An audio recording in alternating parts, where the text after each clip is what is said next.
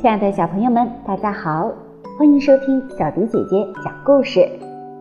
今天的故事我们要送给吉林长春的卢思佳小朋友。思佳小朋友说非常喜欢听小迪姐姐讲故事，今天小迪姐姐就特别送给佳佳小朋友一个非常有意思的故事。绘本故事《鸭子当总统》。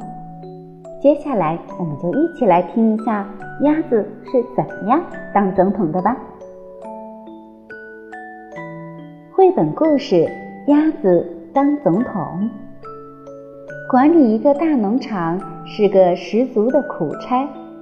每天晚上收工的时候，农场主不乐翁总是从脑门到脚趾头都沾满了干草、豆粒、马毛、牛粪、碎麦皮。废纸屑、泥点子，还有黑乎乎的咖啡渍，他身上的那股混味儿，当然也好不到哪儿去。每天，动物们也总是有一堆讨厌的活要干：小猪打扫床底下，奶牛给园子拔草，绵羊在谷仓扫地，鸭子倒垃圾。捡草坪，还要磨咖啡豆。每天收工的时候，小猪们的身上总是沾满了碎棉绒，奶牛们的背上总是沾满了杂草，绵羊们的毛上总是沾满了灰尘，而鸭子的翅膀也全沾满了草屑和咖啡豆的碎沫沫。鸭子不喜欢做苦工。更不喜欢拽着自己的羽毛往外挑那些草屑和碎沫沫，真不公平！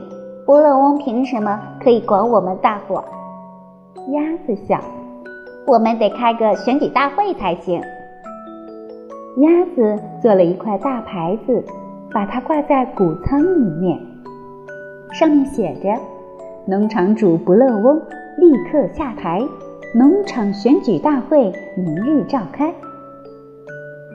第二天一大早，农场主在自己的前门发现了一张大海报，上面写着：“投鸭子一票，为了一个博爱而和平的农场。”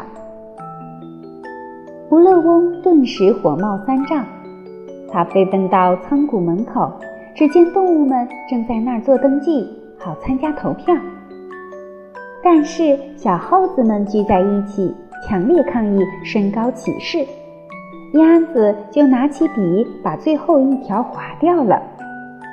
因为投票者登记处写了这样的条件：投票者需具备以下条件：一、居住在农场；二、有合法身份证件；三、至少要和鸭子一样高。选举日那天，每一个动物都填了一张选票，然后把选票丢进一个盒子里。选票经过统计，投票结果被写在一张大海报上，贴在了谷仓的墙外。不乐翁六票，鸭子二十票。不乐翁强烈要求重新统计票数，结果在一头猪的屁股上。大家又发现一张臭烘烘的选票，新的统计结果出来了：不乐翁六票，鸭子二十一票。在选民们的欢呼声里，鸭子正式当上了农场主。管理一个大农场是一个十足的苦差。每天晚上收工的时候，鸭子总是从脑门到脚趾头都沾满了干草、豆粒、马毛。牛粪、碎麦皮、废纸屑、泥点子，还有黑乎乎的咖啡渍。当农场主真是一点都不好玩。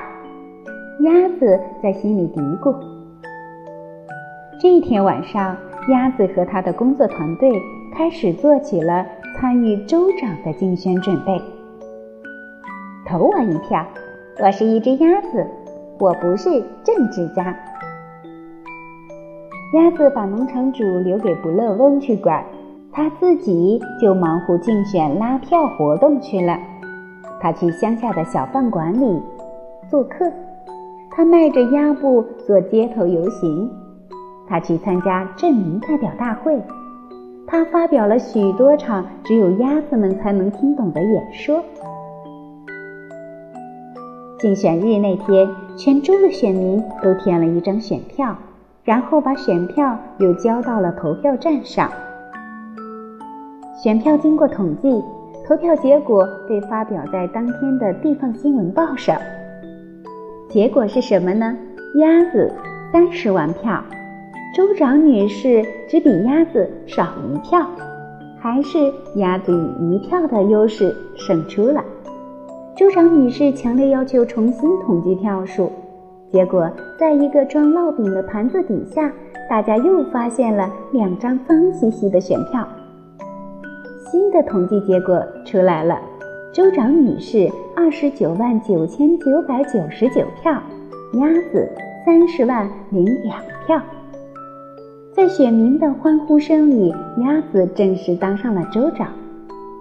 管理一个州是十足的苦差，每天晚上收工的时候，鸭子总是从脑门到脚趾头都沾满了发蜡、墨汁、胶带纸、手指印、蛋黄酱，还有黑乎乎的咖啡渍。他还得了非常厉害的头疼病。当州长真是一点都不好玩，鸭子在心里嘀咕。这天晚上。鸭子和他的工作团队开始做起了参与总统竞选的准备。鸭子把州里的事情留给他的工作团队去管，他自己就忙乎竞选拉票活动去了。他去城市的小饭馆做客，亲吻那里的孩子们。他乘着轿车做街头游行。他又发表了许多场只有鸭子们才能听懂的演说。他还在晚间电视节目里表演吹萨克斯管的绝活。竞选日那天，全国的选民都填了一张选票，然后把选票交到了投票站上。选票经过统计，投票结果公布在当天的有线电视新闻里。总统先生五千零五十四万六千一百六十五票。而鸭子的结果是五千零五十四万六千一百七十票。总统先生强烈要求重新统计票数，结果在总统先生想藏起来的裤子后面，大家又发现了十张黏糊糊的选票。新的统计结果出来了，总统先生得票五千零五十四万六千一百六十五票。鸭子得票是五千零五十四万六千一百八十票，在选民们的欢呼声里，鸭子正式当上了总统。管理一个国家是一个十足的苦差，每天晚上收工的时候，鸭子总是从脑门到脚趾头都沾满了面霜、纸条、钉书针、窃听器、安全徽章，还有黑乎乎的。咖啡渍，他的头疼病变得更厉害了。当总统真是一点都不好玩。鸭子在心里嘀咕。这时，他忽然瞥见一条招聘广告：招聘鸭子，无任何特殊要求，只需会剪草坪、会磨咖啡豆。他就在房间里写自己的回忆录。佳佳小朋友。这就是小迪姐姐今天送给你的故事了，希望你能够喜欢。小朋友们，如果有想听的故事，记得写下你的名字来点播故事。我们今天的节目就到这里了，下期节目再见吧。